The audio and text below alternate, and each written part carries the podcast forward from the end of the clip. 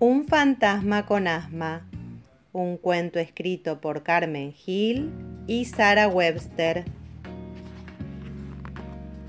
Godofredo, el matasanos, se ha levantado temprano. Va a visitar a un paciente más raro de lo corriente. Es un fantasma con asma, que ya ni asusta ni pasma. Tose mucho, aúlla poco, y estornuda como un loco. Vive de noche y de día en una mansión muy fría, muy cerquita de la luna y más solo que la una. Con bufanda, gorro y guantes, vaga el espíritu errante por lugar tan poco cálido y está pálido y escuálido Godofredo, en Nochebuena, va a curar al alma en pena y examina con sus lentes pacientemente al paciente.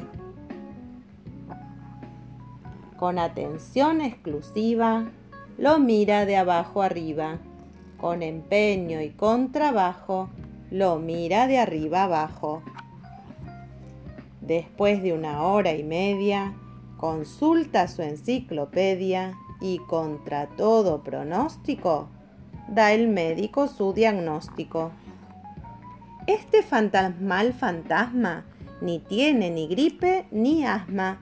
De lo que sufre en verdad es de una gran soledad. Esa constante friolera es de dentro y no de fuera, que a un corazón sin amor se le va todo el calor la receta, el recetante, una receta brillante. Dosis enormes de afecto para mejorar su aspecto. Besos, caricias, cosquillas, ni jarabes ni pastillas. Cucamonas y achuchones, ni pomadas ni inyecciones. Y le da el curalo todo, pensando un poquito en todo, las señas de unos fantasmas que van a curarle el asma. Viven en una atalaya, muy cerquita de la playa, junto a un enorme membrillo en un castillo amarillo.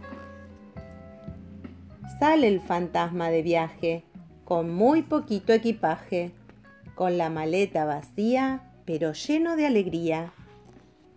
Vaga y vaga el vagabundo, recorriendo medio mundo y da en un lugar ventoso con el castillo dichoso.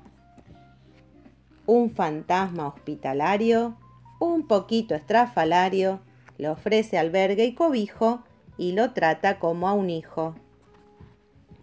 Tres fantasmitas llorones le dan cientos de achuchones y una fantasma con moña, cariños y carantoñas. Con tanta salamería, ya el fantasma no se enfría, está fuerte como un roble y canta y se ríe el doble.